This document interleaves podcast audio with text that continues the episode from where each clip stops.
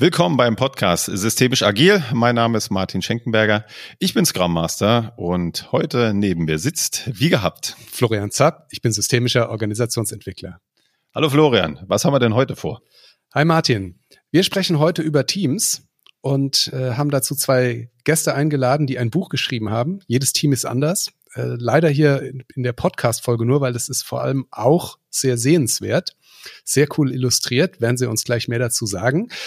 Insofern würde ich sagen, wir starten mal. Die beiden Autoren sind nämlich da. Uns zugeschaltet sind. Ja, Holger Koschek zum einen und Markus Tobojic zum anderen. Holger, magst du mal ein bisschen was über dich erzählen, was du so machst? Ja, das mache ich. Ich bin freiberuflicher Berater, Trainer und Coach für fortschrittliches Management in Projekten und Organisationen. Also ein ganz kurzer Titel und das alles nur, um den Begriff agil zu umgehen, weil ich festgestellt habe, dass mittlerweile viele Kunden da schon eine Vorstellung davon haben, aber die deckt sich nicht unbedingt mit der, die ich davon habe. Oftmals wird es immer noch als Allheilmittel verstanden. Viele Unternehmen haben auch schon die Erfahrung gemacht, naja, so ganz einfach ist es nicht. Und wenn es dann nicht funktioniert, wird es der Methodik angelastet. Und deswegen sage ich, und das finde ich ist eigentlich auch ein etwas, was die Agilität möchte. Ich möchte Fortschritt. Ich möchte, dass das Unternehmen und dass Projekte und Menschen Fortschritt erzielen. Also eben nicht verharren und stehen bleiben, sondern vorangehen. Und wenn agile Haltungen und Verhaltensweisen und Vorgehensmodelle dabei helfen, ist das fein. Und wenn nicht, dann nicht. Also ich bin da weg von äh, einer Methodengläubigkeit, habe die Agilität ganz klassisch kennengelernt äh, über so ein Certified Scrum Master Training, war dann beseelt, habe festgestellt, okay, andere sind nicht beseelt, auch wenn sie von mir beraten werden. Und habe so irgendwann mir die agilen Greenhörner abgestoßen und äh, bin jetzt tatsächlich viel mehr damit beschäftigt, in Organisationen dafür zu sorgen, dass diese Organisationen sich wandeln hin zu mehr Selbstorganisation, zu einer besseren Zusammenarbeit. Und da sind natürlich in vielen Fällen ganz viele agile Haltungen und Verhaltensweisen versteckt. Markus. Ja, ich bin äh, Markus, ich bin Teamentwickler und Coach und dann arbeite ich gerne in dieser Rolle daran, gemeinsam mit den Teammitgliedern so für ein Arbeitsumfeld zu sorgen, in dem alle spüren, dass sie wieder befähigt sind, selber Entscheidungen zu treffen, weil da gibt es ja viele Organisationen, die halt alteingesessen sind oder so ein bisschen eingestaubt sind, wo halt von der Führungsetage irgendwelche Entscheidungen getroffen werden. Alle wundern sich, warum passiert in diesem Laden hier eigentlich nichts? Oder jedenfalls nicht schnell genug. Und daran arbeite ich und das motiviert mich auch jeden Tag. Und ja, mein Werdegang ist relativ ähnlich wie der von Holger, zumindest was das Beseelte und das Scrum Master Zertifikat angeht.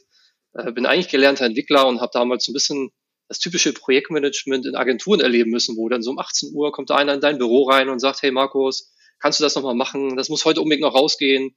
Und äh, ich habe das dem Kunden schon versprochen und dann sitzt man da so ein bisschen ja, leicht unzufrieden, um es leicht zu untertreiben. Und dann bin ich so in die Projektmanagement-Welt reingegangen mit dem Ansatz, ich weiß, wie es nicht geht und das will ich anwenden und äh, die Welt für die Teams und die Person besser machen.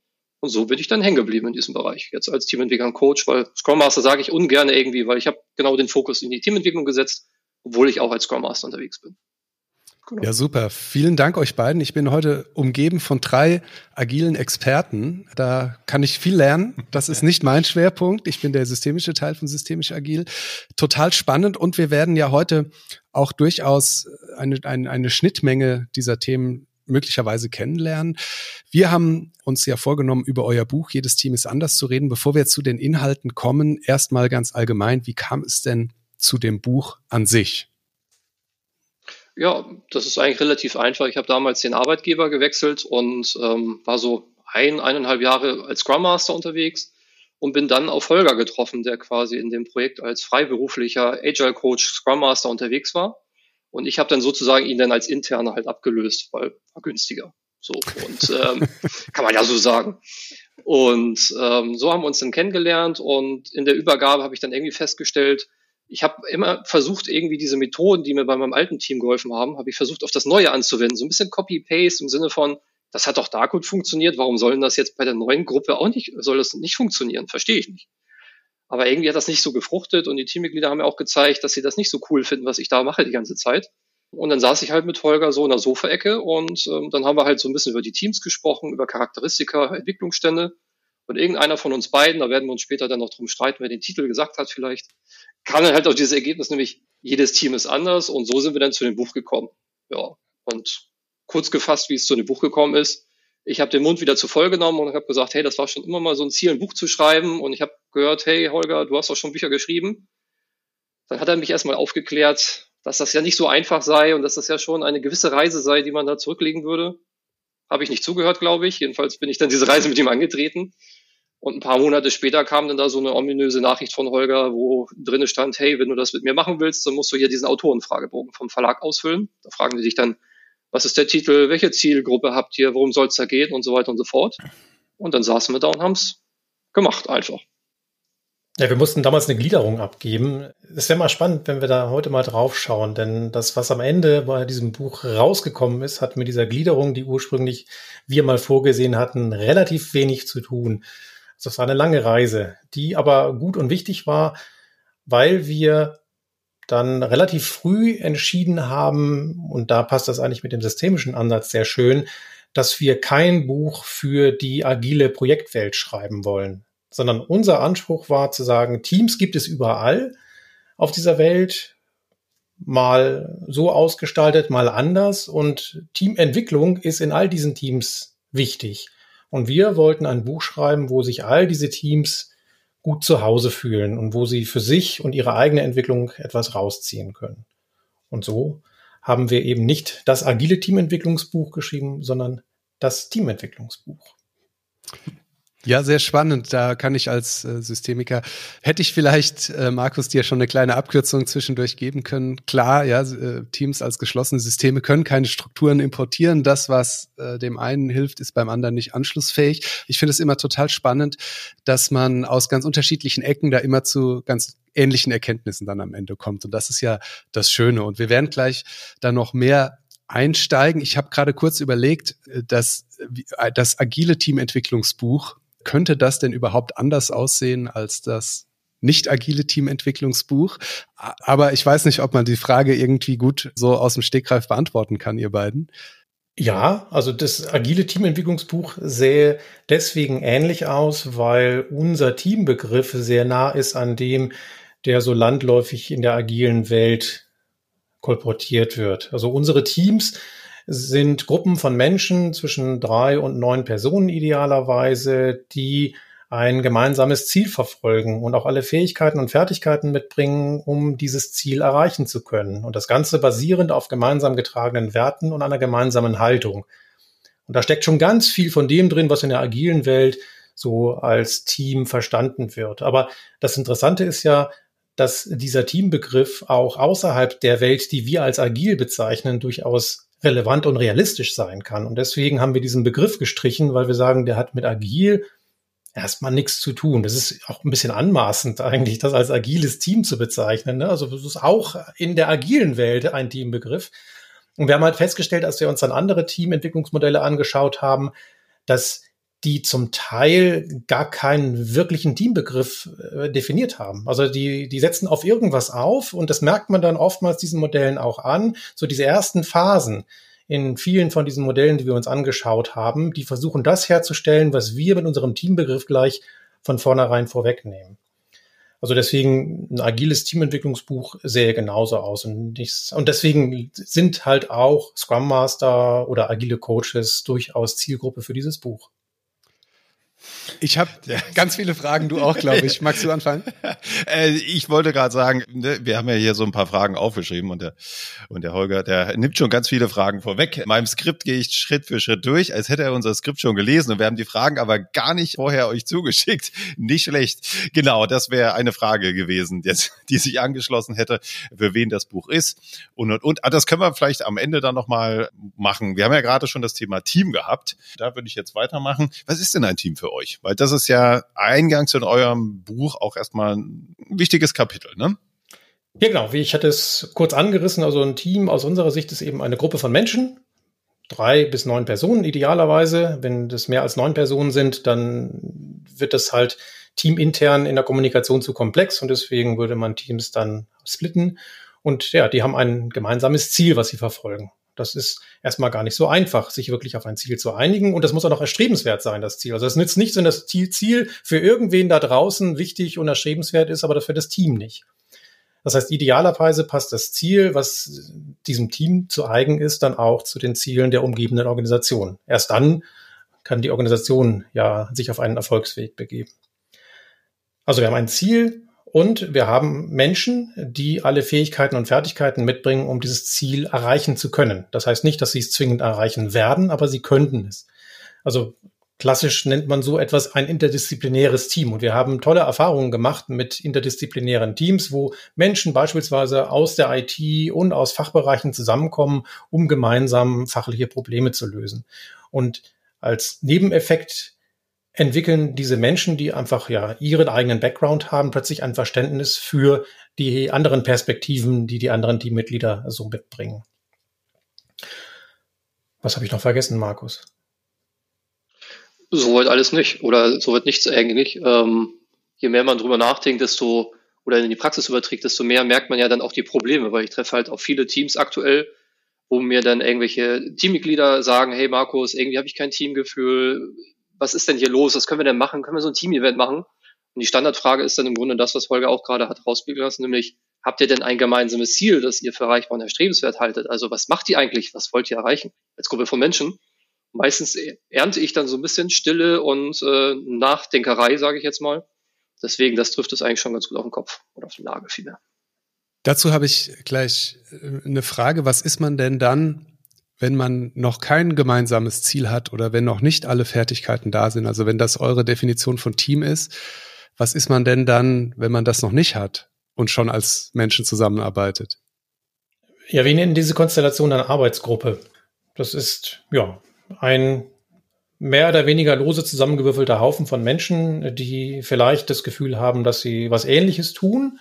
Ich habe, als ich äh, neulich das Exemplar einem meiner Reviewer vorbeigebracht habe oder einem unserer Reviewer genauer gesagt, ähm, mit ihm gesprochen und er sagte, naja, auf mein Team trifft das ja alles hier nicht zu. Ähm, der Mensch ist Teamleiter in einer Versicherung, in einer Krankenversicherung und dann habe ich gesagt, ja, bei euch ist der Teambegriff vielleicht ein bisschen anders. Also das ist halt ein Team von Sachbearbeiterinnen und Sachbearbeitern, die insofern nicht interdisziplinär sind, als sie alle dieselbe Aufgabe haben, dieselben Tätigkeiten vollziehen. Aber nichtsdestotrotz hat auch ein solches Team ein Ziel. Und auch in einem solchen Team gibt es Menschen, die das eine besser können und andere können das andere besser. Also da geht es ja auch darum, einander zu helfen, miteinander und voneinander zu lernen. Und äh, unser Modell in dem Buch der fünf Handlungsfelder lässt sich eben auch dort anwenden. Das haben wir festgestellt, ähm, wann immer Markus und ich jetzt über unsere Teams berichten, fangen wir immer mehr an, tatsächlich in diesen Begriffen unseres Modells, äh, was wir vielleicht in diesem Podcast ja auch noch vorstellen werden, zu sprechen. Und als er das so hörte und darüber nachdachte, sagt er, stimmt, das passt auch. Also das war für mich dann ein guter Beweis, dass wir eben auch außerhalb der klassisch agilen Welt mit diesem Teambegriff etwas anfangen können. Oh, das ist aber eine hohe Absprunghöhe. Also da muss ich ja erstmal hinkommen als Team dann. Da ist das Team schon ordentlich entwickelt, finde ich. Ja, das stimmt. Und das ist halt genau der Punkt, äh, wo, wo andere Modelle vielleicht früher ansetzen, hm. ähm, was wir eben nicht in unserem Modell mit drin haben, sondern die Teamdefinition, die wir haben, die ist schon anspruchsvoll genug, um sich als Teamcoach, das ist die Rolle, die wir äh, dieser Teamentwicklung zuschreiben, als Teamcoach mit dem Team zusammen mal hinzusetzen und sagen, sind wir denn eigentlich ein Team? Also das wäre ja ein schöner Einstieg in so eine Teamentwicklung zu sagen, pass mal auf, da gibt's ein Buch und da schreiben die, das ist ein Team. Sind wir das? Und wenn nicht, was fehlt uns denn dann noch? Hm. Ne? Oh, uns fehlt ein Ziel. Wo können wir das denn herkriegen? Wen müssen wir denn fragen, um solch ein Ziel zu bekommen? Und dann ist das vielleicht für jemanden erstrebenswert, ist das auch für uns erstrebenswert. Wie finden wir ein für uns erstrebenswertes Ziel? Können wir vielleicht eines definieren und das jemand anderem in der Organisation zum Geschenk machen? Solche Diskussionen könnten dann entstehen. So zumindest unsere Hoffnung. Und dann muss ich das aber nicht in dem Modell mit drin haben. Ich würde sogar in der Frage noch einen Schritt weitergehen. Ihr habt ja diese Prämissen, ähm, die habt, hast du gerade aufgeführt, da äh, ist ja dann auch Werte, Prinzipien, Praktiken, äh, befugt Entscheidungen zu treffen, das, was du angesprochen hast, interdisziplinär und Ziele.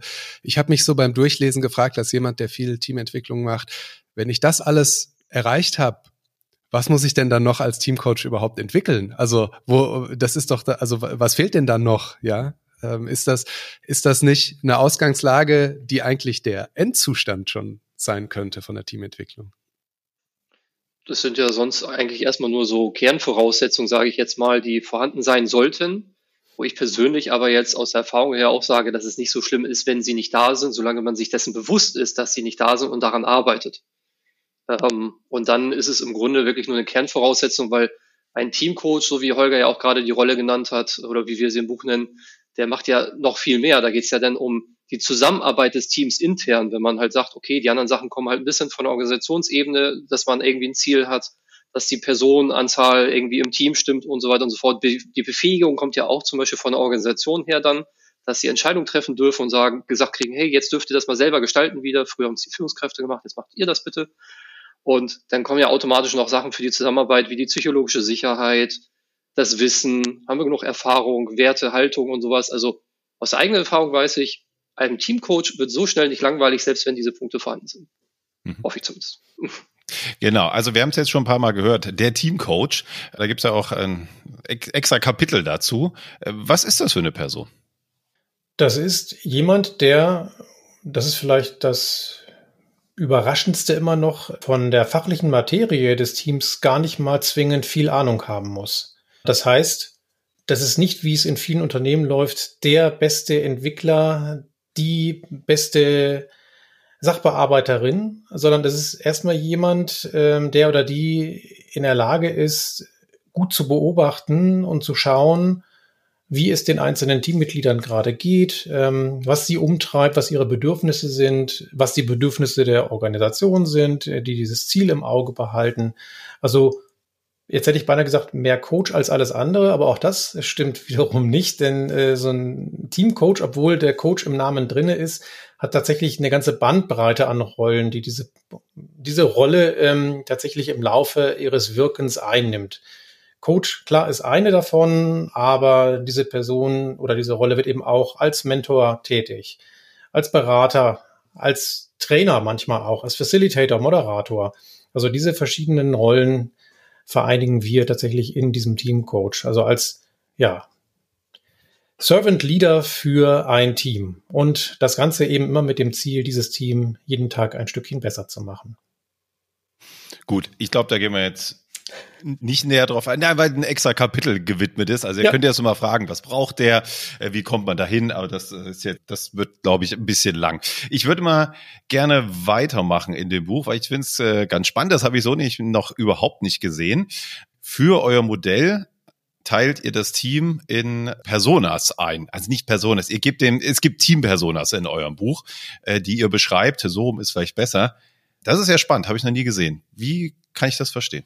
Ja, wir sind da drauf gekommen äh, über das Persona-Konzept, was in der Produktentwicklung heutzutage weit verbreitet ist. Also wo eben Personas prototypische Menschen sind, äh, die später mit dem Produkt arbeiten sollen.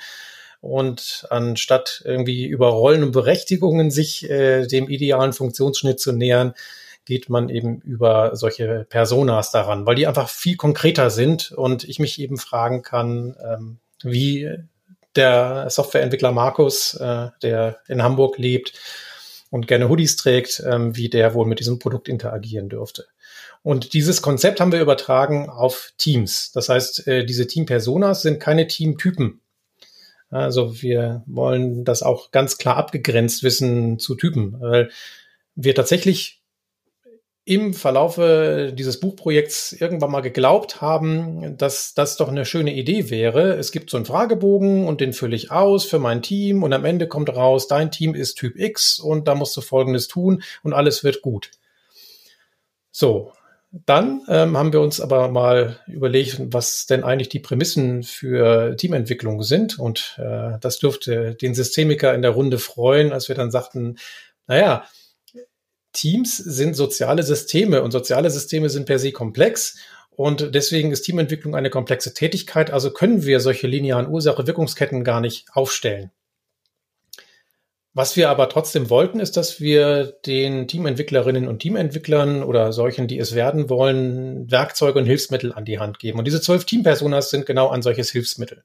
Das sind halt, ja, wie gesagt, so prototypische Teams, ähm, die in einer fiktiven Firma oder einer fiktiven Organisation angesiedelt sind, ganz konkrete Dinge dort tun, einen ganz konkreten Teamcoach haben, der Beobachtungen stellt und sich dann fragt, wie kann ich dieses Team den nächsten Schritt weiterentwickeln. Und was echte Teamcoaches dann tun können, ist, dass sie die Nähe oder Distanz zu diesen zwölf Teampersonas bestimmen für ihr konkretes Team und darüber eben viel lernen, darüber, wo das Team gerade steht und was ein nächster möglicher Entwicklungsschritt sein könnte. So sollen die Teamcoaches mit den Personas arbeiten und nicht im Sinne eines Fragebogens und am Ende kommt dabei raus, du bist Team Orange. Genau, also es geht halt wie immer dann darum, wirklich die Beobachtungsgabe zu schärfen. Ne? Dass, wenn der Teamcoach das nächste Mal in den Raum von seinem Team geht, sei es virtuell oder vor Ort, dass er dann sofort bemerkt, ah, Moment, da habe ich doch irgendwas gelesen, was war denn da? Da gucke ich jetzt nochmal genauer drauf, weil gerade als angehender Teamentwickler denkt man ja manchmal, ach, ist das lustig, dass hier fünf Dartblaster durch die Gegend fliegen oder irgendwas ähnliches, um dann zu merken, ah, Moment, irgendwie, das, daran könnte es liegen, dass sie wenig Verantwortung übernehmen oder wir halt das Sprintziel oder ein Teamziel nicht erreichen können.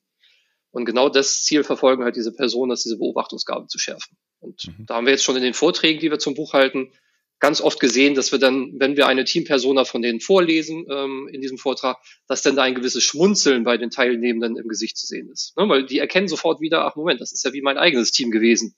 Das kenne ich doch, dass die keine Verantwortung übernehmen oder dass die sich so verhalten. Das ist immer ganz lustig zu sehen. Ja, das habt ihr auch schön äh, in dem Buch umgesetzt. Also ist jetzt gar nicht so wie so ein Raster zu verstehen, ne? Wie ihr gerade gesagt habt, in der Tabelle, mach hier dein Kreuzchen, da mein Kreuzchen, schüttel, schüttel, schüttel und Team X kommt raus, sondern ihr habt wirklich äh, Situationen beschrieben, die Teams durchleben, auch wirklich sprachlich kommt Florian zur Tür rein und sagt, was ein blöder Tag. Und, und, und. Genauso habt ihr das beschrieben und das ist natürlich auch eine schöne Handreichung für die Praxis an der Stelle. Ne? Okay, gut. Ich, ich habe noch äh, eine Frage, weil wir jetzt so abstrakt darüber reden. Könnt ihr damit es etwas konkreter für die Hörerinnen und Hörer wird, einfach mal ein oder zwei Personas vorstellen, dass man weiß, was man sich da so drunter vorstellen kann. Gerne. Ich stelle mal die Murmeltiere vor. Die Klausen KG hat ihren Sitz in einer ländlichen Region Oberbayerns. Das familiengeführte Unternehmen entwickelt und vertreibt Elektromotoren mit intelligenter Steuerelektronik für die Automobilindustrie. Hardware- und Softwareentwicklung sind eng miteinander verzahnt. Dementsprechend ist die Produktentwicklung durch teamübergreifende Arbeitsweisen geprägt. Das Team Murmeltiere verantwortet die Hardwareentwicklung für den Elektromotor EBM 42. Dieser Motor wird in vielen Fahrzeugen verbaut und dementsprechend in großen Stückzahlen hergestellt. Das Produkt ist die Cash Cow des Unternehmens. Es ist fachlich ausgereift und wird kaum noch weiterentwickelt. Seit zwei Wochen ist Lennart der neue Teamcoach der Murmeltiere. Der Teamname beruht übrigens auf der Entscheidung, dass sich alle Produktentwicklungsteams nach einer Spezies aus der Tierwelt Oberbayerns benennen sollen. Bei der Arbeit mit den Murmeltieren stellt Lennart schnell fest, dass sich jeder Tag irgendwie gleich anfühlt. Die Arbeitsweisen sind ritualisiert und werden nicht mehr in Frage gestellt. Das ist durchaus hilfreich, solange die Rituale die gewünschte Wirkung erzielen. So werden beispielsweise Anfragen der Serviceabteilung stets bevorzugt behandelt. Die meisten Anfragen von Kunden kann die Serviceabteilung eigenständig bearbeiten, weil sie über die Jahre eine beachtliche Wissensdatenbank aufgebaut hat. Ab und zu gibt es jedoch Spezialfälle, bei denen das Entwicklungsteam eingeschaltet werden muss. Da Kundenorientierung einen hohen Stellenwert einnimmt, lassen die Murmeltiere in solchen Fällen buchstäblich alles stehen und liegen, um sich der Anfrage zu widmen. Das läuft so professionell ab wie ein Boxenstopp in einem Formel 1 Rennen. Lennart ist nachhaltig beeindruckt von diesen Momenten höchster Konzentration. Weniger beeindruckt ist er hingegen von den zweiwöchentlichen Jourfixes.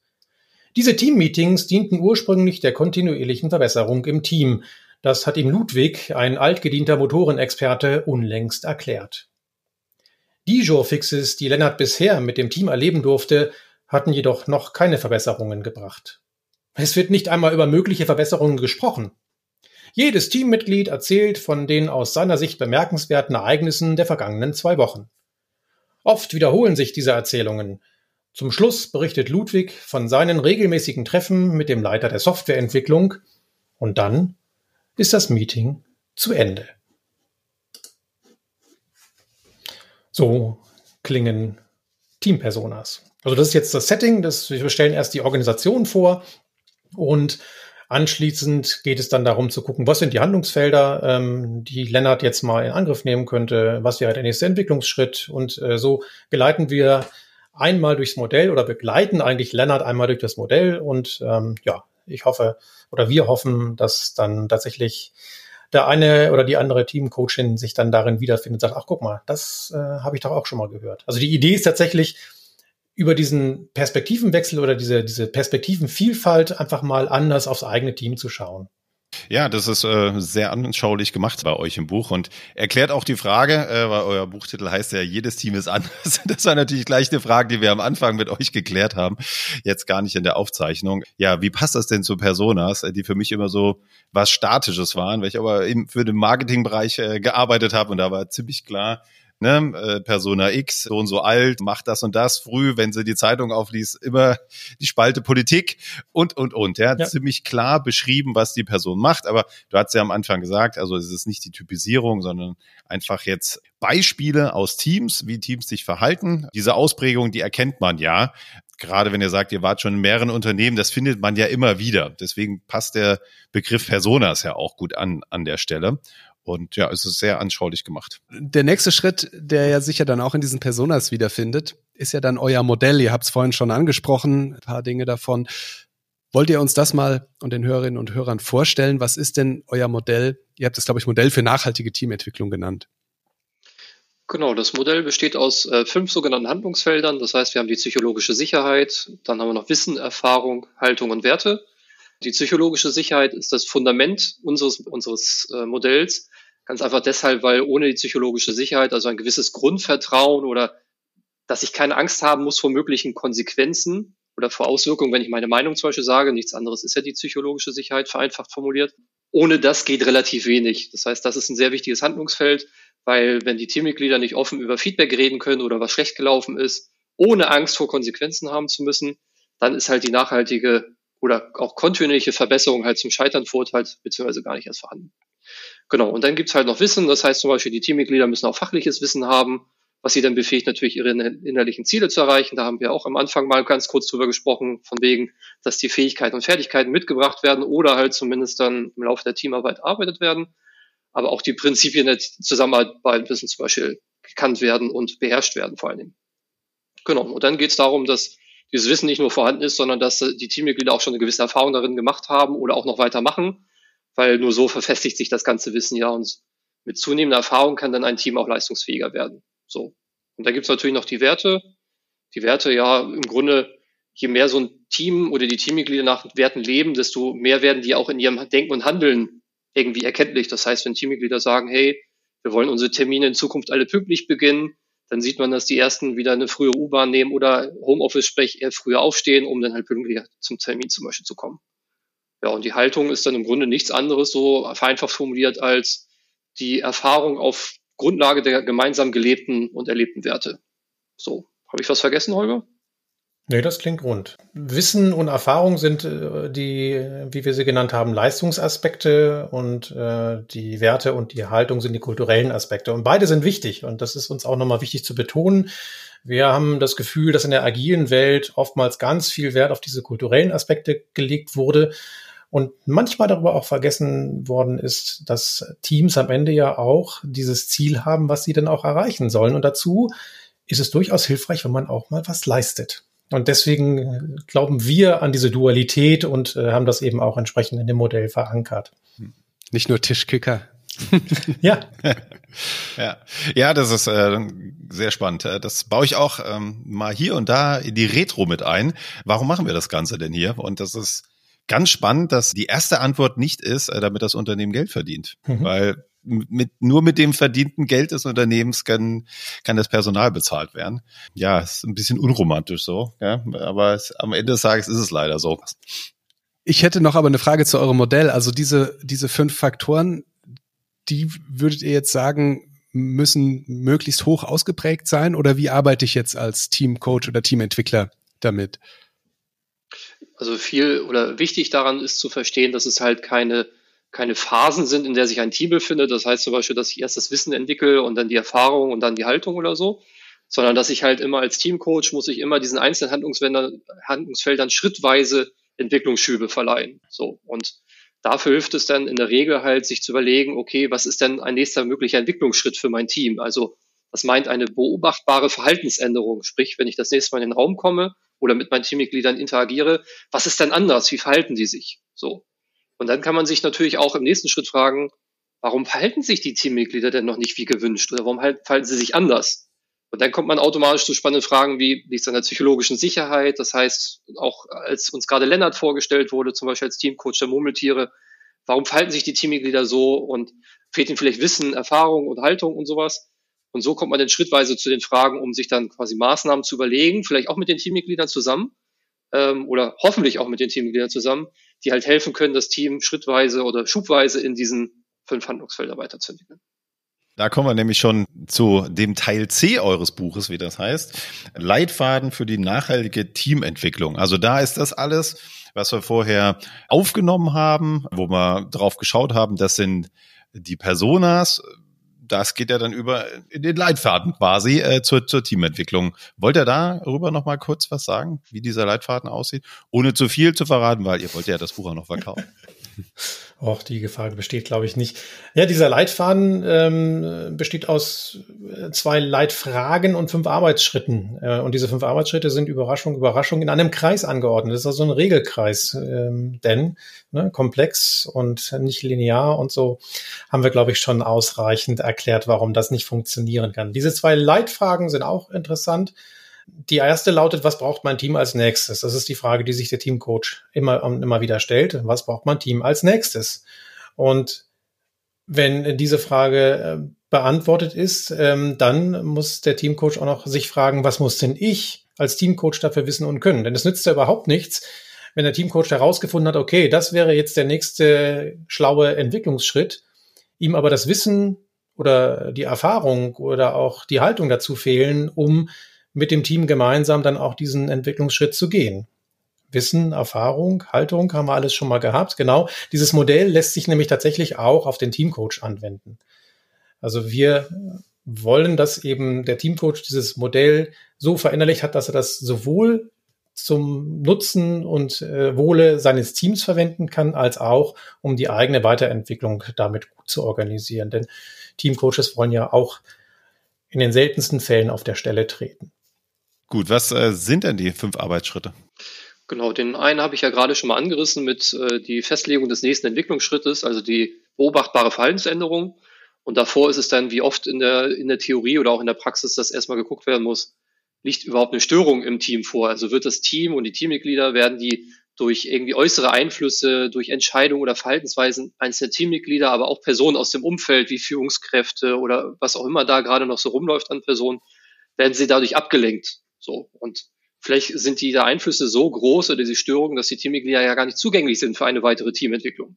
Das typische Beispiel ist dann immer, wenn ich mit meinem Team eine Wertediskussion machen möchte oder Werte arbeiten möchte, dann komme ich mit meinem Flipchart, wenn ich dann im Büro wäre, unterm Arm in den Raum, sage, hey, wir reden heute über unsere Teamwerte und Prinzipien und kriege dann als erstes wahrscheinlich von Florian an den Kopf geschmissen, sprich doch erstmal mit den Führungskräften über die Werte, so wie die mit uns umgegangen sind, da habe ich jetzt keinen Bock drauf.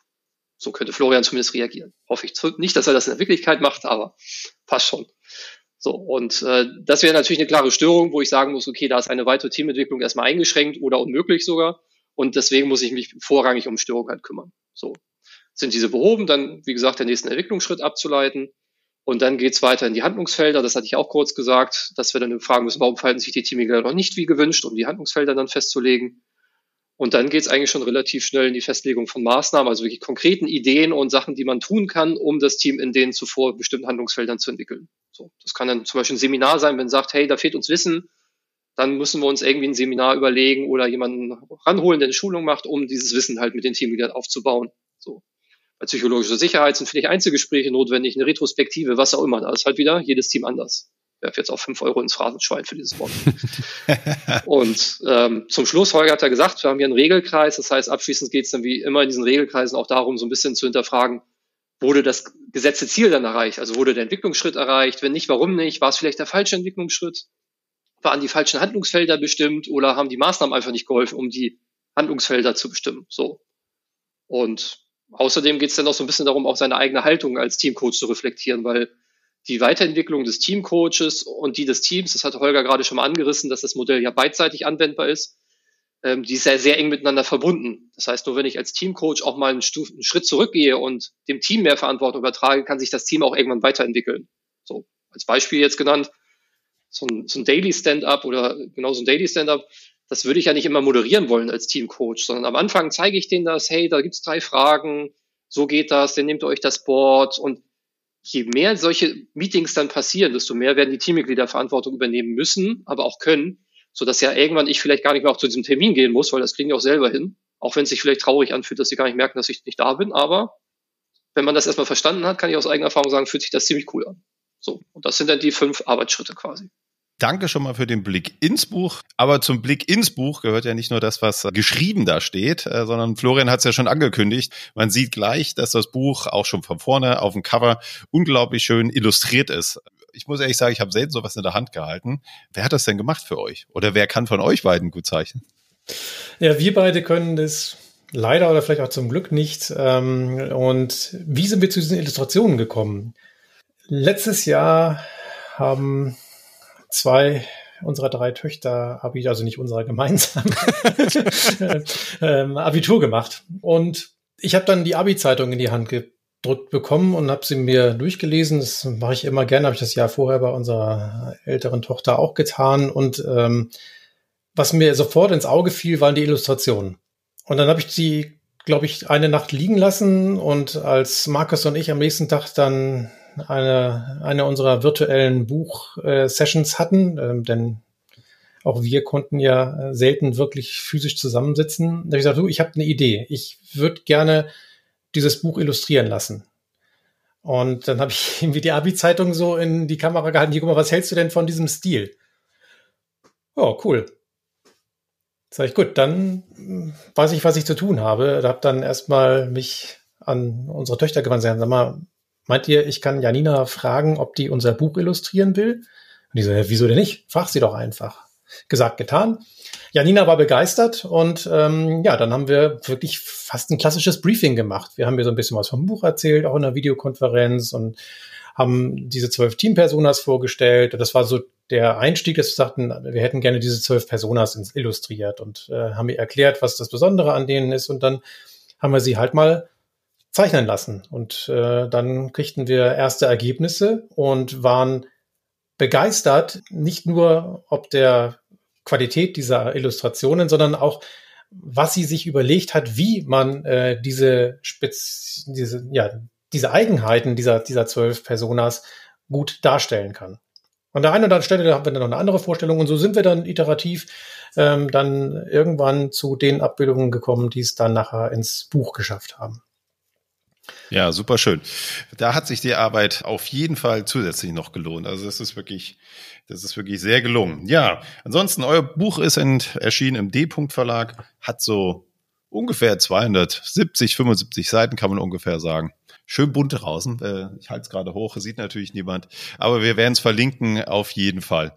Man so. kann auf der Homepage ja auch ein paar Eindrücke. Ja, genau, die Homepage, genau, genau. Visualisierungen. Die sehen. Homepage ist ja genauso schön visualisiert. Hängen wir auch den Link mit unten dran. Ja, jetzt noch einmal so eine Frage an euch. Ja, jetzt habt ihr euch da so als fast Team zusammengesetzt. Wer war denn der Teamcoach bei euch beiden im, im Projekt, im Buchprojekt und wie habt ihr das angegangen?